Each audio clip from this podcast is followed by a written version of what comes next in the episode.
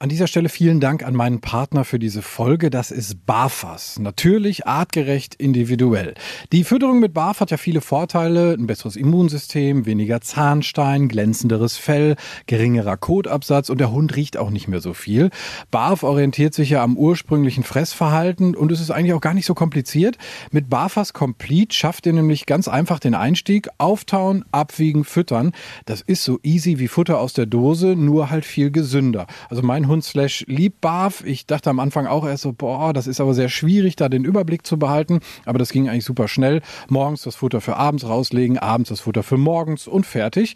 Bei Slash ist die Vorfreude auf sein Barfas-Menü riesig. Gut, man könnte auch sagen, der Sabberfaden ist länger als sonst. Steigt jetzt mit den Barfas Complete Menüs optimal ins Barfen ein, egal ob Junior, der erwachsene Hund oder auch Senior. Bei den Mixen von Barfas ist für jeden was dabei und mit dem Code Hundetalk 2023 bekommt ihr auf www.barfas.com 10% Rabatt auf Frostfutter. Also nochmal der Code Hundetalk 2023 auf www.barfas.com. Die Infos und den Link findet ihr aber auch nochmal in den Show Notes. Danke nochmal an Barfas. Hi, bevor wir richtig loslegen, habe ich noch eine sehr schöne Nachricht, wie ich finde, denn ich darf euch heute meinen neuen Partner vorstellen. Der Partner vom Hundetalk ist ab heute Hunter. Und äh, weil das wirklich auch ein sehr spannendes Thema für uns Hundehalter ist, dreht sich die neue Folge auch darum. Ja, herzlich willkommen beim Hundetalk. Wie gesagt, wir sind heute bei Hunter. Ich habe eine Verabredung mit Geschäftsführerin Nadine Trautwein und ich freue mich sehr, dass die mich so ein bisschen mitnimmt hinter die Kulissen. Gehen wir mal rein. Frau Trautwein, ich freue mich total, dass ich hier sein darf. Erstmal herzlichen Dank für die Einladung. Wir freuen uns auch. Vielen Dank für Ihren Besuch. Gerne, gerne. Ja, wir sind hier bei Hunter. Das ist ein Familienunternehmen, relativ neu, will ich mal sagen, in Bielefeld. Was haben wir hier alles? Was ist hier am Standort Bielefeld zu finden? Ja, wir sind vor drei Jahren an den Standort Bielefeld gezogen, weil wir einfach aus allen Nähten geplatzt sind. Wir waren vorher an anderen Standorten. Mein Vater ist damals 1980 in Billinghausen gestartet, dann äh, kurz einen Zwischenstopp über Erlinghausen, dann Leopoldshöhe und jetzt letztendlich hier. Und das Schöne ist, dass wir hier auf einer grünen Wiese neu planen konnten, wirklich nach unseren Bedürfnissen. Ähm, mit dem Architekten zusammen nach unseren Vorgaben das zu planen. Und mittlerweile ist hier alles ansässig, also Produktion, Verwaltungsgebäude mit einem angegliederten Shop auf 700 Quadratmeter für den Hunde- und Katzenbesitzer. Wir haben hier ein Showroom, wo wir entsprechende Neuheiten präsentieren können für Kunden, die wir entsprechend bedienen und haben das eigentlich jetzt optimal hier auf der neuen Fläche für uns gestaltet. Sieht sehr, sehr schick aus auf jeden Fall. Also ist ein Besuch wert, äh, vor allem der Shop. Ich kenne das mit meiner Freundin, da äh, ist man dann doch ein bisschen länger unterwegs. Das Schöne ist, es gibt da Kaffee und Kuchen. Ne? Das ist schon mal auf jeden Fall eine gute Sache. Sie haben es gerade schon mal so ein bisschen skizziert. Hunter hat eine Geschichte, wird 40 Jahre alt. Ähm, können Sie mal so ein bisschen zusammenfassen, wie sich das alles so entwickelt hat? Sie haben schon gesagt, Ihr Vater war da maßgeblich dran beteiligt. Genau, ja, wir feiern nächstes Jahr ähm, 40. Geburtstag, haben ein großes Jubiläum. Mein Vater hat 1980 gestartet, war zu dem Zeitpunkt aber schon ähm, viele Jahre in der Branche tätig, in der Produktion, als Produktionsleiter damals für den ähm, Marktführer, hatte also immer schon Bezug zu den Produkten, ähm, zu der Produktion auch und hat sich dann irgendwann entschieden, sich selbstständig zu machen. Und ähm, so ist das Ganze entstanden. Damals eigentlich mit Schwerpunkt Lederproduktion, und dann über die Jahre immer weiter ausgeweitet über andere Kategorien. Also mittlerweile haben wir ein großes Produktportfolio von 5500 Artikeln über Halsbandleine, ähm, Kissen, Betten, alles, alles im Textilbereich, Bekleidung, Spielzeug, Näpfe, viele Trainingsartikel. Ähm, Snacks ist jetzt ein starker Schwerpunkt geworden, der dazu gekommen ist im letzten Jahr, wo wir sehr gute Erfolge haben. Also das Sortiment wächst und, und gedeiht und das Unternehmen auch. Wie haben Sie das damals äh, wahrgenommen, als der Papa gesagt hat, wir machen jetzt was Eigenes? Ja, damals konnte ich ja noch nicht wirklich äh, mitentscheiden. Ich war damals dann fünf. Das war damals noch nicht wirklich äh, präsent. Aber was natürlich klar ist, dass das äh, Unternehmen immer Thema war bei uns in der Familie. Das ist, glaube ich, so bei Familienunternehmen. Also Frühstück, Mittagessen und Abendessen äh, war Hunter natürlich äh, immer immer Thema, weil es uns natürlich auch bewegt hat. Und so bin ich irgendwie auch wie selbstverständlich in das ganze Thema hineingewachsen. Und ähm, das war eigentlich so ein smoother, klarer Prozess, ähm, war dann schon in den, in den Schulferien immer äh, hier, habe in der Produktion gearbeitet, habe sämtliche Maschinen bedient, äh, war auf Messen dabei, habe mit unterstützt und ähm, ja, bin wirklich äh, reingewachsen in die Thematik. Quasi sozialisiert, wie man in der Hundewelt äh, so schön sagt. Gab es denn noch irgendwann mal einen Moment, wo Sie gesagt haben, vielleicht, ach, vielleicht gar keine Lust, ich mache doch was anderes oder war das nie eine Option? Tatsächlich nicht wirklich. Also das war schon relativ früh klar, eigentlich schon vor dem Abi, dass ich das gerne machen wollte. Mein Vater hat mich eher eigentlich versucht, äh, davon abzuhalten, weil er gesagt hat, ach, das ist doch wirklich sehr viel Arbeit und sehr stressig und vielleicht willst du Familie haben und ähm, die Verantwortung und äh, überleg dir das gut, geh vielleicht lieber in die Beratung oder geh in die Dienstleistung oder mach irgendwas, wo du auch abschalten kannst in der Freizeit. Aber für mich war das relativ schnell ähm, klar. Ich habe dann studiert ähm, in Paderborn, habe dann nochmal im Ausland studiert in, in England und Spanien, aber eigentlich immer mit dem Ziel, dann relativ schnell ins Unternehmen zu gehen und dann da durchzustarten. Was ist Ihnen als Familie wichtig für Ihr Unternehmen? Das ist ja nun mittlerweile auch ein recht großes Unternehmen geworden. Also wichtig ist, dass wir auf Augenhöhe miteinander kommunizieren, sehr respektvoll miteinander ähm, sind, dass jeder verantwortlich seinen Bereich mitgestaltet, ähm, auch, dass wir einfach einen guten Umgang haben. Und ich glaube, das macht letztendlich auch ein Familienunternehmen aus. Das ist eine Stärke vom Familienunternehmen oder vom kleineren Unternehmen, dass die Entscheidungswege einfach kurz sind, dass man schnell Entscheidungen treffen kann, dass nicht ähm, Dinge lange vor sich hergeschoben werden, über 25 Unterschriftenrunden dann ähm, gewartet werden muss, bis es irgendwie weitergeht. Und das wollen wir uns eigentlich auch bewahren, dass wir flexibel sind, dass wir schnell auf Anforderungen reagieren und damit natürlich ähm, hoffentlich dann auch immer ja, die richtige und die schnelle Entscheidung auch vor allen Dingen treffen. Sie haben über das Sortiment eben schon mal kurz gesprochen, mal einen Überblick gegeben, was es alles gibt bei Hunter.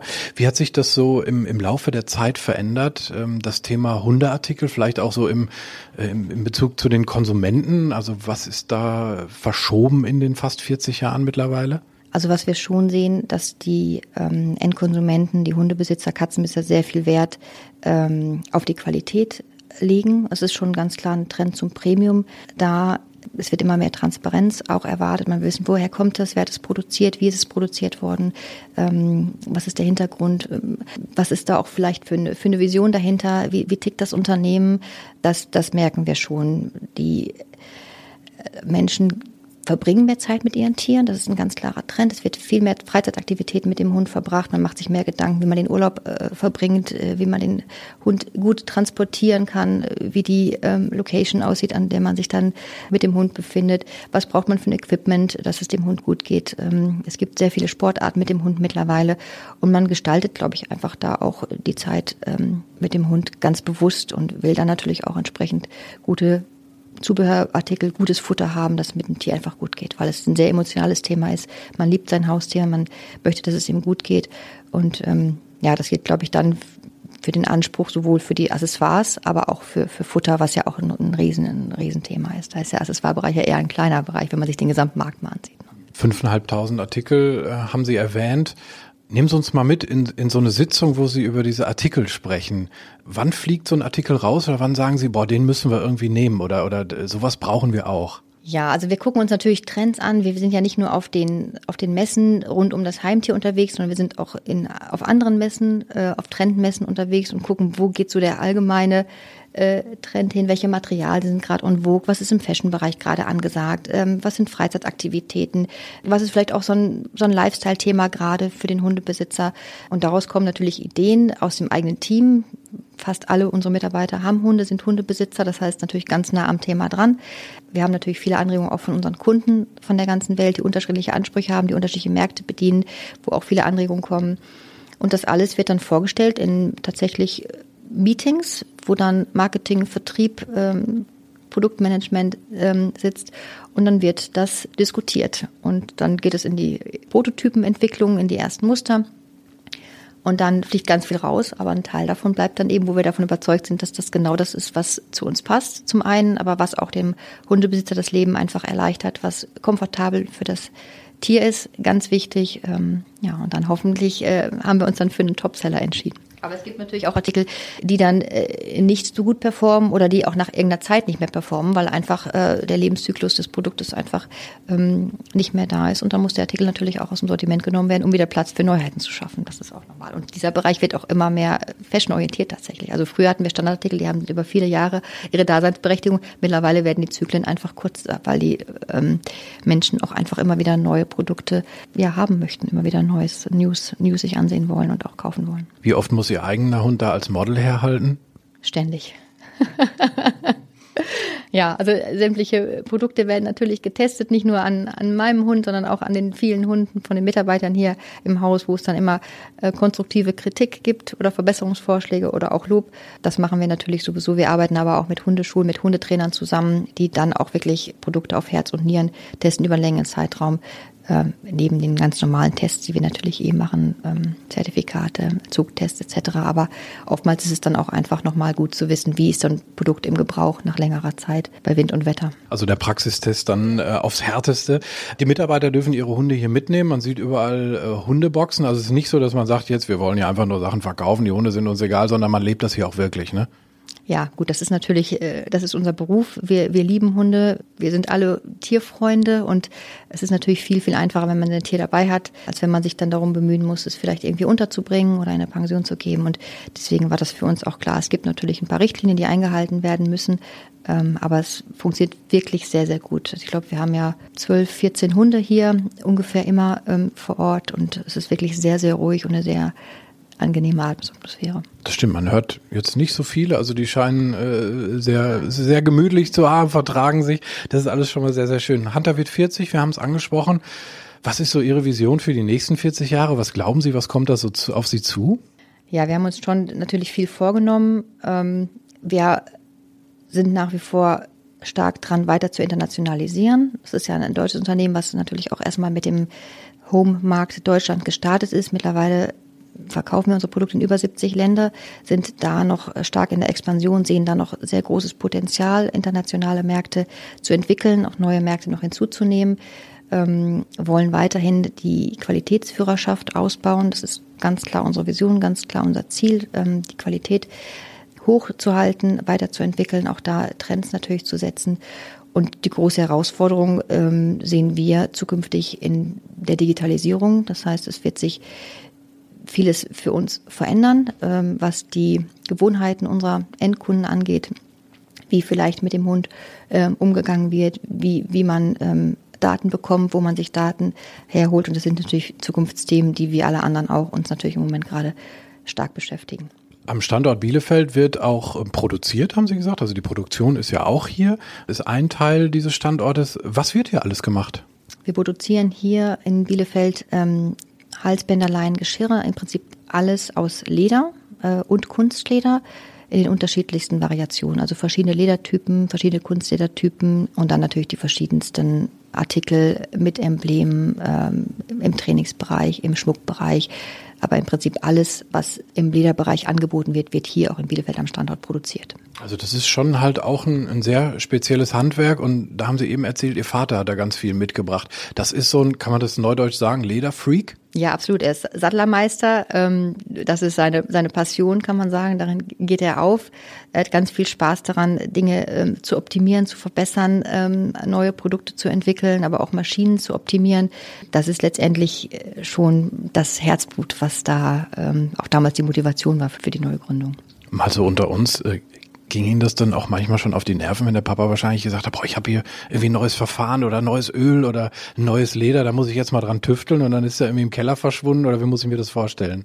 Nee, eigentlich, eigentlich gar nicht. Also wenn Sie jetzt auf, vielleicht auch auf den Generationenwechsel anspielen, das ist ja teilweise vielleicht problematisch. Das war bei uns Gott sei Dank sehr, sehr einfach und sehr, sehr unterstützend, kann man sagen. Vielleicht liegt es auch an der Konstellation Vater-Tochter. Vater-Sohn ist ja manchmal vielleicht nicht ganz so einfach, aber Vater-Tochter ist ja vielleicht ein bisschen mehr mit Goodwill und, und Unterstützung verbunden.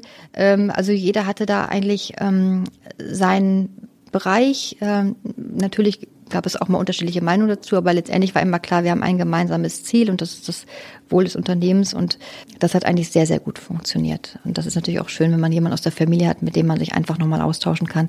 Hilft natürlich viel, auch gerade bei großen, wichtigen Entscheidungen. Also von daher war das nie irgendwie, dass ich dachte, oh, das, das äh, nervt oder das ist jetzt irgendwie anstrengend. Ich sehe das eher als wirklich als Unterstützung. Und er hat halt auch dann quasi ein schönes Hobby äh, und Beruf in einem. Jetzt muss ich mal ein Klischee bedienen. Sie sind eine Frau, den sagt man Gemeinde nach, Sie haben viele Schuhe. Wie hat die Lederleidenschaft Ihres Vaters ähm, Ihren Blick für Schuhe vielleicht auch sogar beeinflusst? Können Sie normal noch durch den Schuhladen gehen oder fassen Sie da an und sagen Sie, oh, das ist aber eine komische Qualität? Ja, ich glaube, das, das bleibt nicht aus. Also genauso wie ich bei jedem Hund hinterher gucke und genau weiß, welche Leine der trägt, so guckt man natürlich auf die Rohware und sieht natürlich schon, was ist gut verarbeitet, was ist nicht so gut verarbeitet. Das, das ist einfach, das ist einfach drin. Ich glaube, das kann man, wenn man irgendwie sensibilisiert sind durch den Beruf, ist durch den Beruf, dann kann man das, glaube ich, nicht ausschließen. Sind Sie dann so eine, die wirklich auf der Gassi-Runde dann auch sagt, also Hunter hat auch schöne Leinen, wenn Sie irgendwie einen Mitbewerber da äh, Gassi führen quasi? Also meistens habe ich Visitenkarten dabei und meistens kommt man ja auch mit Hundebesitzern ins Gespräch. Das lässt sich ja fast gar nicht vermeiden. Die Hundebesitzer unter sich sind ja immer sehr kommunikativ. Und wenn man ins Gespräch kommt, dann sagt man natürlich auch schon mal, kommt doch mal vorbei und ähm, geht mal, kommt mal uns besuchen, geht auf die Hunter Hundewiese, trinkt bei uns einen Kaffee und guckt doch mal vorbei. Das äh, klar, wir sind ja alle Markenbotschafter. Wir wollen mal noch so ein bisschen auf, den, auf die Produktion zu sprechen kommen, ganz konkret. Was gibt's da so für Ledersorten, die verarbeitet werden? Ja, also wir setzen in erster Linie ähm, Rindleder ein, äh, das heißt wirklich Kuhleder. Das ist eigentlich die, die Kernrohware, die wir einsetzen, wobei die natürlich auch ganz unterschiedlich ausfallen kann. Also das kann als offenkantiges, als Dickleder verarbeitet äh, werden. Das kann als ähm, sehr dünnes Nappa-Leder verarbeitet werden mit unterschiedlichen Strukturen, natürlich in unterschiedlichen Farben, äh, Couleur. Ähm, wir setzen aber zum Beispiel auch ähm, Elchleder ein, das wir in Skandinavien beziehen, was sehr, sehr weich, sehr, sehr warm ist. Also ein ganz, ganz ähm, angenehmes Leder, sehr, sehr weiches Leder, eines der edelsten Leder, wie ich finde, die es überhaupt ähm, gibt. Wir haben zum Beispiel auch Bisonleder im Einsatz. Ähm, also das sind eigentlich so die, die Bereiche, die wir einsetzen. Wichtig ist, dass wir eben ähm, in erster Linie Leder einsetzen aus Deutschland, Europa, das Bisonleder kommt aus Kanada, aber wir setzen zum Beispiel kein Leder ein, was in Indien gegerbt wird oder produziert wird oder aus China kommt. Das ist uns eben auch wichtig. Was ist denn wichtig bei Leder? Es ist halt nur ein Naturprodukt. Da ist ähm, kein Stück wie, wie das andere. Was ist da wichtig ähm, zu wissen, vielleicht auch als, als Kunde, wenn ich so ein, so ein Lederhalsband habe oder eine Leine? Naja, zum einen ist es natürlich ein sehr, sehr stabiles Material. Also gerade wenn ich einen Hund habe, der vielleicht stark zieht, ist Leder eigentlich eins der reißfesten Materialien, die ich mir vorstellen kann, wenn es eben auch gut verarbeitet ist natürlich. Ansonsten ist es sehr angenehm zu tragen, weil es natürlich sehr weich ist, sehr komfortabel für den Hund. Es ist aus meiner Sicht auch eigentlich pflegeleicht, weil ich brauche es eigentlich nur mit einem feuchten äh, Tuch oder mit einem Lederöl, mit einer milden Lotion reinigen. Und ansonsten muss man natürlich schon schauen, auf was legt man äh, dann Wert. Möchte man ein vegetabil gegerbtes Leder haben? Wir haben zum Beispiel Leder auch im Einsatz, die aus Olivenblättern, also die, die Gerbmasse wird aus Olivenblättern hergestellt, also sehr nachhaltig, äh, sehr ökologisch. Da gibt es die unterschiedlichsten Variationen, wie so ein Leder eben auch dann gegerbt und, und produziert wird. Da bieten wir eine riesen Bandbreite an. Mich würde mal interessieren, wie das so aussieht. Wollen wir uns das mal anschauen, wie so ein, wie so ein Halsband quasi entsteht? Sehr gerne. Gehen wir in die Produktion. Gut, gehen wir mal rüber. Jetzt sind wir in der Produktion. Wir hören es, es ist hier und da mal so ein bisschen lauter. Hier sind so verschiedene Maschinen, von denen ich überhaupt keine Ahnung habe. Aber hier fährt jetzt zum Beispiel eine Lederhaut komplett ausgebreitet einmal über so einen Tisch. Und was ist das jetzt? Wird das jetzt zugeschnitten oder was passiert da? Genau, das ist jetzt eine digitale Schneidermaschine. Diese komplette Lederhaut ist einmal gescannt worden. Das heißt, die Maschine weiß jetzt genau, äh, wie groß ist diese Lederhaut, wo gibt es gegebenenfalls Fehler. Also Leder ist ja ein Naturprodukt. Ähm, es kann natürlich immer mal sein, dass das Tier eine Verletzung hatte, dass irgendwo Stellen sind, die ähm, bei der Lederverarbeitung aufgetreten sind, wo kleine Defekte sind, die können wir natürlich nicht verarbeiten. Also ähm, die Leder, die wir verarbeiten, müssen hundertprozentig in Ordnung sein. Und das wird jetzt hier ähm, geprüft und dann äh, wird sozusagen ähm, digital werden die Produktionsaufträge dieser Maschine zugesendet und die optimiert sozusagen dann den Zuschnitt. Wir haben hier äh, hinter uns quasi eine riesengroße Regalwand, also quasi das ganze Gebäude entlang mit verschiedenen Ledersorten. Was liegt hier so? Wie viele Ledersorten haben wir hier bei Hunter? Also wir haben ca. 20 verschiedene Rohwarentypen, natürlich dann immer noch mal in unterschiedlichen Farbtönen, ja, mit den unterschiedlichsten Strukturen, mit den unterschiedlichsten Eigenschaften auch ähm, und entsprechend dieser Eigenschaften werden dann auch die entsprechenden Produkte draus gefertigt. Also es gibt eben sehr dünne Häute, wie zum Beispiel ein, ein Nappa-Leder, die werden natürlich anders verarbeitet als zum Beispiel sehr dicke, sehr ähm, offenkantig gearbeitete Leder, die einfach eigene, andere Eigenschaften haben in der Beständigkeit. Was ich auch interessant finde, sind die wirklich, was Sie sagen, die verschiedenen Dicken. Da gibt es ja zum Beispiel auch wirklich sehr, sehr dicke Leder. Also wenn man das so hier sieht, das ist ja wirklich schon äh, fast fingerdick. Was ist das für Leder? Das ist auch ein, ein Rindleder. Das beziehen wir von einer ganz speziellen Gerberei, die sich darauf spezialisiert hat, diese Stärken ähm, zu produzieren, äh, zur Verfügung zu stellen. Das sind einfach Tiere, die eine äh, viel, viel längere Lebensdauer haben als normale Rinder, um eben diese, diese Hautstärke überhaupt zu erzielen. Das ist, eine, schon eine Besonderheit. Das heißt, man braucht dafür auch sehr, sehr starke Maschinen. Das stimmt, ja. Also wir haben teilweise Nähmaschinen, die können durch Sperrholz nähen und ähm, da brauchen wir tatsächlich etwas äh, stabileres Material, das stimmt. Ihr Vater ist ja äh, so, so, ein kleiner Tüftler, will ich mal sagen, oder auch ein großer Tüftler, der sich da sehr viel mit beschäftigt. Und der hat teilweise auch ja, Maschinen so modifiziert, dass er sie für die Zwecke von Hunter nutzen kann. Was hat er denn da so mit gemacht?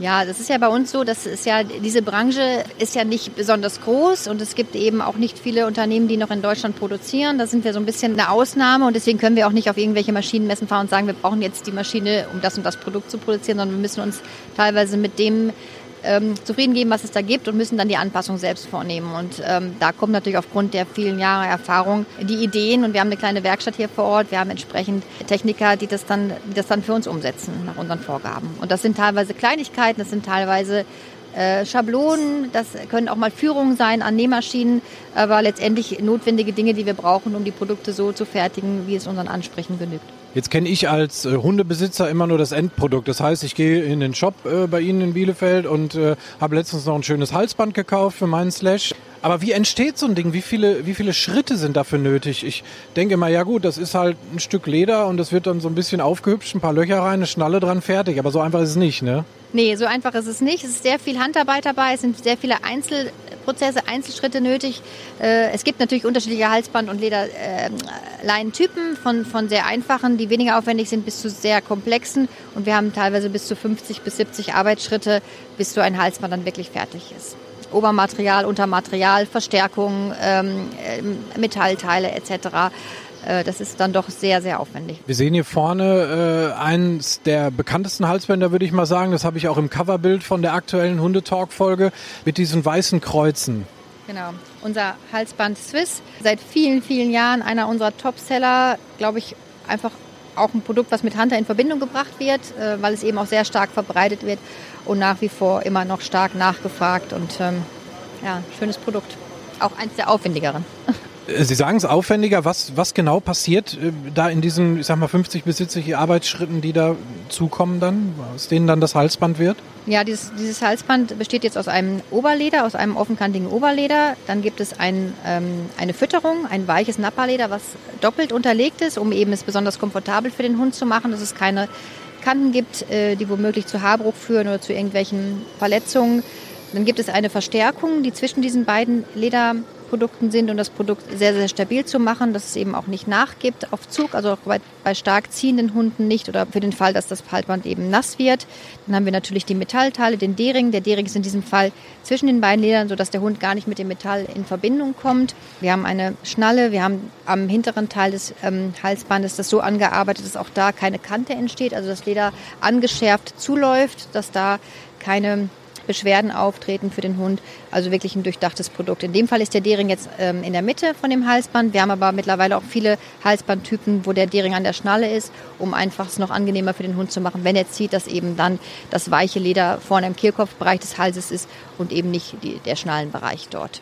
Ist das so eine Sache auch, die sich dann im Laufe der Zeit einfach entwickelt hat, aufgrund von Erfahrungsberichten? Ja, das ist definitiv so. Also zum einen gibt es natürlich unterschiedliche Geschmäcker in den unterschiedlichsten Märkten. Also wir haben unterschiedlichste Anforderungen aus Japan, die sind nicht vergleichbar mit dem, was wir zum Beispiel aus Skandinavien an Anforderungen haben. Aber grundsätzlich gibt es natürlich schon Trends, was Funktionen angeht, was Passform angeht, was Materialien angeht, Weichheiten angeht, Besätze, Schmuck. Das sind einfach ähm, Dinge, die sich auch im Laufe der Zeit einfach verändern. Das ist natürlich Wahnsinn. Sie haben dann einen völlig anderen Blick dafür als ich dann als Hundebesitzer. Ich sehe so ein Halsband und sage, ja, das gefällt mir, das ist optisch echt schick. Aber wenn ich jetzt genauso gucke, Sie hatten es gerade in der Hand und haben mir so ein paar Stellen gezeigt, was dann so ein bisschen abgeflacht ist, ähm, damit da äh, den, dem Haarkleid des Hundes nichts passiert. Also so die Feinheit, wenn man sich das wirklich mal genauer anguckt, ich glaube, dann kriegt man so eine kleine Idee, was für Arbeitsschritte da wirklich nötig sind. Und Sie haben auch gesagt, ein paar Sachen sieht man gar nicht, nämlich diese Verstärkung zum Beispiel, die ist einfach da drin, ohne dass ich als Käufer das weiß. Ist einfach nur dafür, dass sich dieses Naturprodukt halt eben nicht verlängert. Das ist so, ne? Genau. Ja, dass eben keine Reklamationen entstehen, dass der Kunde lange Freude an dem Produkt hat. Das ist uns eben das Allerwichtigste. International ist Hunter, das haben Sie gerade schon gesagt. Und Sie haben auch die verschiedenen Märkte angesprochen. Was gibt es denn da so für Unterschiede im Vergleich zu Deutschland? Ja, ich habe es ja gerade schon angesprochen. Also unterschiedlich natürlich einfach in den Rassen, die bevorzugt sind. Das merkt man ganz deutlich. Äh, aufgrund auch der demografischen Faktoren, der Infrastruktur. Also Japan ist ein typisches Beispiel. Es ist einfach wenig Platz da. Die Hunde werden ganz anders gehalten als zum Beispiel in Deutschland. Die Hunde sind deswegen kleiner. Die Rassen sind dadurch einfach kleiner, die dort ähm, gehalten werden. Und dadurch sind natürlich die Produkte auch ganz anders. Also die sind dann äh, natürlich kleiner, zarter, zierlicher, auch ein bisschen verspielter vielleicht äh, als das, was man vielleicht dann in Deutschland oder Skandinavien kaufen würde. Es gibt zum Beispiel in der Schweiz die Vorliebe für unterschiedliche Leinenlängen, ja, die sind nicht unbedingt kompatibel mit dem, was wir in Deutschland kennen. Hier haben wir eigentlich die Trainingsleine als den erfolgreichsten Artikel, eine 2-Meter-Leine, die man verstellen kann. Äh, in Holland zum Beispiel äh, nimmt man lieber eine Meterleine. Also da gibt es die unterschiedlichsten Ansprüche. Und das ist nicht mal so weit entfernt wie Japan. Gibt es auch bei den Farben irgendwie so Sachen, wo Sie manchmal auch sagen, ja, das ist jetzt doch für den deutschen Geschmack etwas gewöhnungsbedürftig, aber mein Gott, wenn es in Japan funktioniert, dann machen wir es? Ja, denke denk ich schon. Also wir sind ja so ein bisschen konservativer, aber wir merken schon, dass einfach in unterschiedlichen Märkten noch unterschiedliche Farben funktionieren und letztendlich müssen wir das produzieren, was unsere Kunden verkaufen können, damit die erfolgreich sind und was der Endkunde letztendlich verlangt. Und da haben wir einfach mit der Produktion in Deutschland auch alle Flexibilität und das hilft uns natürlich auch schnell zu reagieren und dann auch den entsprechenden Bedürfnissen nachzukommen. Ist es denn auch mal so, dass ähm, wirklich ein Kunde zu Ihnen kommt und sagt, ich habe hier die und die Idee für ein neues Produkt und Sie sagen, oh, das ist interessant und nehmen das vielleicht mit in die Entwicklung oder besprechen es zumindest? Ja, doch, das haben wir doch sehr häufig. Teilweise sind dann auch schon Patente angemeldet oder Gebrauchsmuster, Geschmacksmuster äh, angemeldet, wo, wo man dann wirklich nach jemandem sucht, der das umsetzt. Teilweise ist es schon sehr früh in der Entwicklung, wo man es gemeinsam entwickelt oder weiterentwickelt. Das passiert tatsächlich häufiger.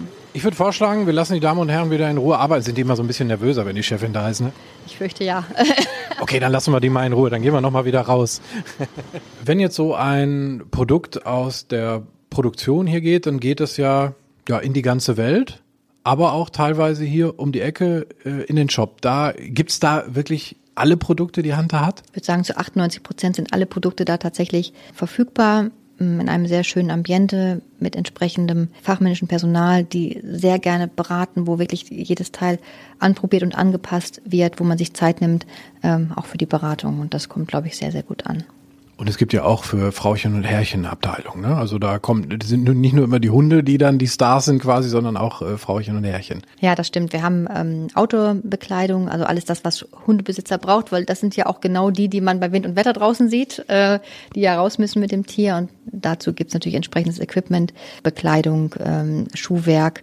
Aber es gibt auch ähm, immer tolle, interessante Accessoires, Geschenkartikel und man kann sich da wirklich schön aufhalten im Cafeteria-Bereich. Es gibt immer Kaffeespezialitäten und was Leckeres zu essen. Draußen gibt es eine große Hundewiese, wo dann eben auch der Hund gut aufgehoben ist, mit seinesgleichen zu spielen und dann entsprechenden Auslauf zu haben. Es ist alles eingezäunt, also sicher und ja, es wird wirklich immer mehr auch ein, ein, toller Treffpunkt für Hundebesitzer. Was ich auch ganz spannend finde, ist, Sie suchen äh, Models, Hundemodels allerdings. Das stimmt. Wir sind ja immer dabei zu fotografieren, äh, neue Produkte zu fotografieren. Ähm, wir sind äh, ständig eigentlich an einer Katalogproduktion, ja, ähm, und dann suchen wir natürlich schöne Hundemodels, die mit unseren Produkten dann zusammen äh, fotografiert werden. Und man kann sich da bewerben unter hundemodel.hunter.de und bekommt dann immer ein schönes Geschenk und ähm, kann natürlich dann auch die Fotos äh, verwenden, die dann da gemacht werden. Und die sind immer sehr, sehr schön, kommen gut an. Dann werde ich mich mit Slash da mal auf jeden Fall bewerben. Frau Trautwein, ich bedanke mich für den Einblick. Wirklich sehr, sehr spannend, die Produktion mal zu sehen. Und ich kann jedem nur empfehlen, hier einfach mal vorbeizuschauen. Ganz, ganz herzlichen Dank. Vielen herzlichen Dank, hat mich sehr gefreut. Diese Folge vom Hundetalk wurde euch präsentiert von Hunter.